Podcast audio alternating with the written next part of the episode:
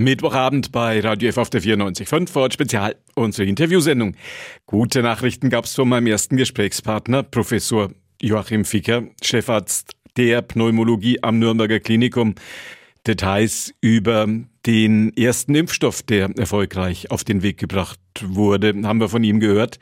Ich bin jetzt verbunden mit Britta Waldhelm. Sie ist die Nürnberger Gesundheitsreferentin. Da geht es ja nach wie vor darum, Corona zu verfolgen.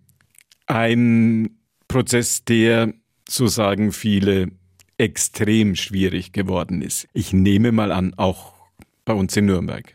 Ja, das kann man sagen. Uns geht es da nicht anders als wie anderen Gesundheitsämtern aktuell. Wir hatten auch in Nürnberg die Lage, dass wir mit einem exponentiellen Anstieg der Fallzahlen zu kämpfen hatten und wir haben auch weiterhin steigende Zahlen.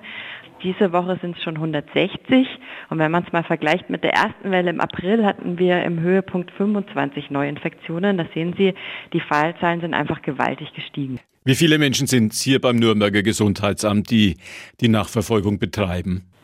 Also wir haben natürlich schon seit dem Sommer Personalkapazität aufgebaut und wir sind jetzt bei einem Stand für den gesamten Corona-Prozess äh, im Gesundheitsamt bei ungefähr 200 Vollkraftstellen. Wir haben auch in den letzten zwei Wochen nochmal deutlich aufgestockt. Wir haben unter anderem Hilfe aus den Landesbehörden auch bekommen und von der Bundeswehr. Das heißt, wir schieben Personal nach. Ähm, aber der Anstieg der Fälle war eben auch sehr hoch. Was wir auch noch gemacht haben, neben dem Personalaufbau, wir haben unseren Prozess im Gesundheitsamt nochmal angeschaut und eigentlich komplett umgestellt. Wir haben äh, neue Teams gebildet für jeden einzelnen Schritt. Das heißt, wir haben jetzt ein Team, was zum Beispiel nur kurze Erstanrufe macht bei positiv Getesteten, dass wir eben schauen, dass möglichst schnell diese Leute sozusagen von der Straße kommen und haben da ein ganz neues System etabliert, um auch schneller sein zu können. Es war ja immer wieder die Rede davon, dass manche Menschen zwei, dreimal angerufen werden und andere reichlich verspätet. Das hat sich durch diese Veränderung gegeben. Ja, was wir schaffen mit unserem neuen System ist tatsächlich, dass wir die positiv Getesteten sehr schnell anrufen, also meistens tatsächlich auch ähm, eigentlich am gleichen Tag die noch erreichen. Was wir nicht mehr machen können im Moment ist Kontaktpersonen täglich anrufen. Aber wenn Sie jetzt überlegen, wir haben ungefähr, sagen wir mal, 100 neue Fälle am Tag. Jede Person hat 10 Kontakte, da kommen 1000 am Tag dazu. Also die können wir nicht mehr alle täglich anrufen. Und wir sind, also wir setzen die Indexe äh, in Quarantäne und auch die Kontaktpersonen. Bei den Kontaktpersonen haben wir äh, aber schon eine Verzögerung, ich schätze mal von drei bis vier Tagen im Moment. Wenn die Fallzahlen weiterhin steigen, müssen wir uns noch stärker auf die Indexe ähm, fokussieren weil wir bauen äh, Personal parallel auch auf, versuchen das abzufangen, aber es ist eben auch nicht so leicht.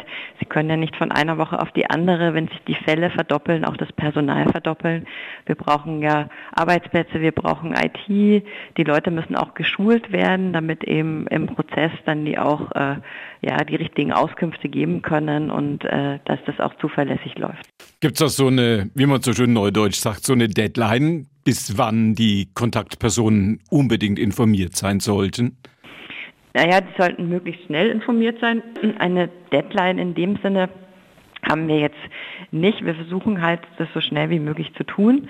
Dadurch, dass wir jetzt auch die täglichen Anrufe weglassen, haben wir natürlich da wieder Kapazitäten freigeschaufelt sozusagen. Aber wenn die Fälle weiter ansteigen, äh, gibt es da auch eine Grenze, wie schnell wir eben sein können. Deswegen muss ich auch ähm, da einfach um Verständnis bitten.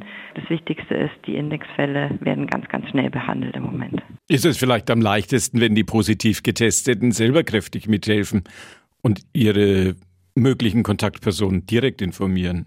Genau, das wäre gut, wenn die Personen schon mal mithelfen, ihre Kontaktpersonen dann an uns melden oder auch den Bescheid geben, ich habe ein positives Testergebnis, du könntest eine enge Kontaktperson sein. Das würde auf jeden Fall oder hilft auch. Wie läuft es mit der Corona-App in Nürnberg? Das hilft ja auf jeden Fall, die zu verwenden.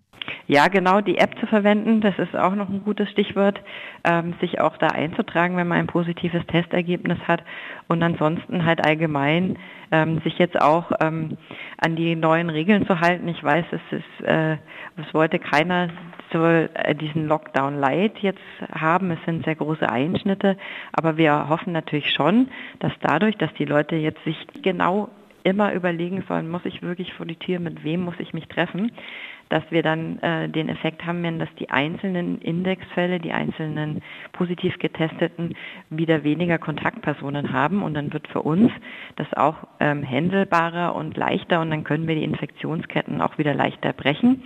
Ähm, wir sehen auch im Vergleich zum April, äh, als wir den kompletten Lockdown hatten, da hatten wir dann ein positiver Fall, durchschnittlich zwei Kontaktpersonen. Im Moment sind es ja fünf bis zehn, würde ich mal sagen, im Durchschnitt. Und da sehen Sie einfach, dass wenn wir die Infektionsketten durchbrechen wollen, dass es halt Sinn macht, die Kontakte zu reduzieren. Deswegen auch nochmal der Appell von mir, wirklich an alle, ähm, sich genau zu überlegen, mit wem muss ich mich im Moment treffen. Sagt die Nürnberger Gesundheitsreferentin, sagt Britta Waldhelm am Mittwochabend im Radio F Interview.